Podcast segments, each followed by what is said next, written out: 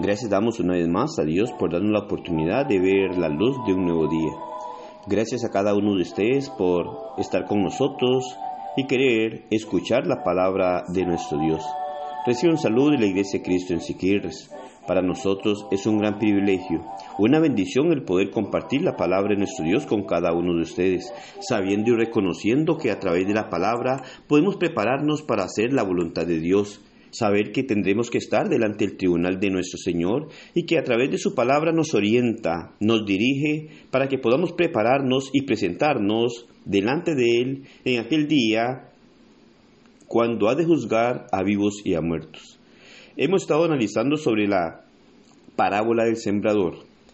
Miramos en esta parábola que Jesucristo enseñó a sus discípulos, en donde nos enseña sobre la semilla cayendo en diferentes campos, enseñándonos así también las dificultades o resultados negativos para que la semilla llegue a dar el fruto deseado para ser aprobado delante de Dios.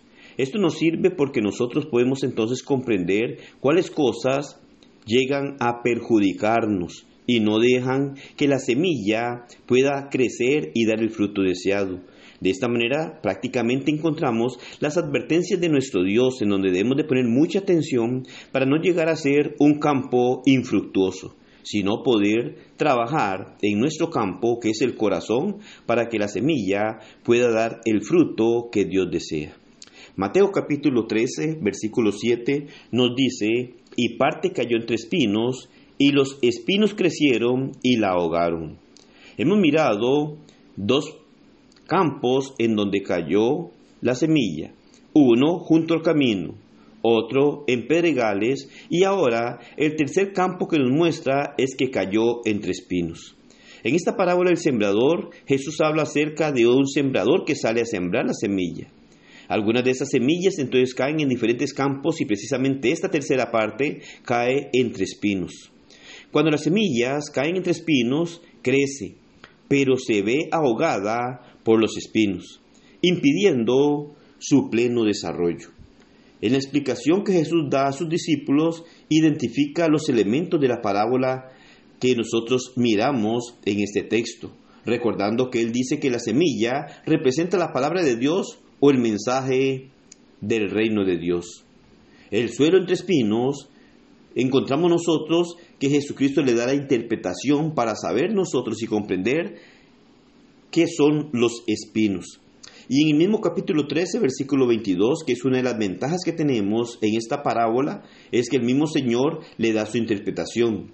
Y en el versículo 22 interpreta sobre los espinos. Él dice, el que fue sembrado entre espinos, este es el que oye la palabra, pero el afán de este siglo y el engaño de las riquezas ahogan la palabra y se hace infructuoso nos muestra así que representa a las personas que escuchan la palabra de Dios, que reciben esa palabra, pero las preocupaciones de la vida, las riquezas y otros deseos mundanos actúan como espinos, los cuales llegan a ahogar la palabra y la hacen infructuosa.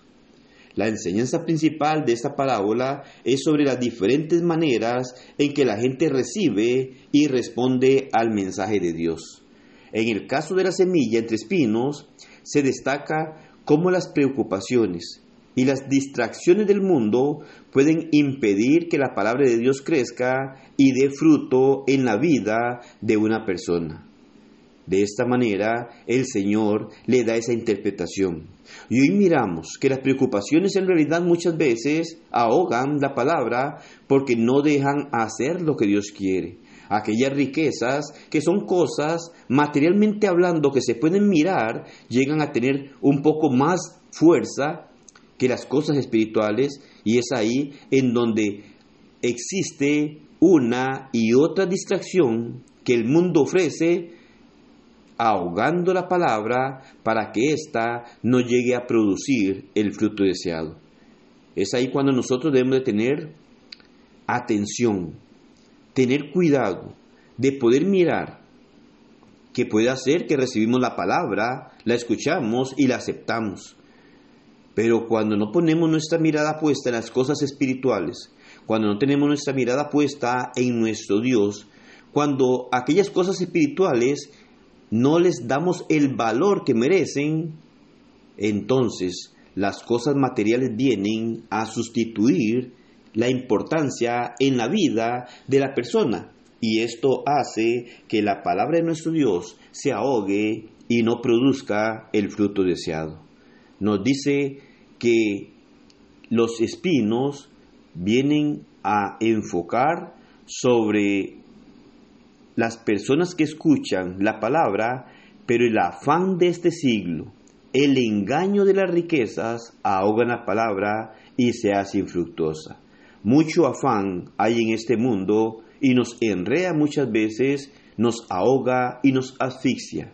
El engaño de las riquezas ahogan la palabra también. Muchas veces se le pone mucha atención a aquellas cosas materiales, a aquellas riquezas, porque las miramos, las palpamos, las podemos tocar. Pero como aquellas cosas espirituales que Dios nos ofrece, no las podemos mirar físicamente, llegamos a darle menor valor. Y entonces el afán de este siglo y el engaño de las riquezas hacen que se ahogue la semilla y no llegue a dar el fruto que nuestro Dios desea.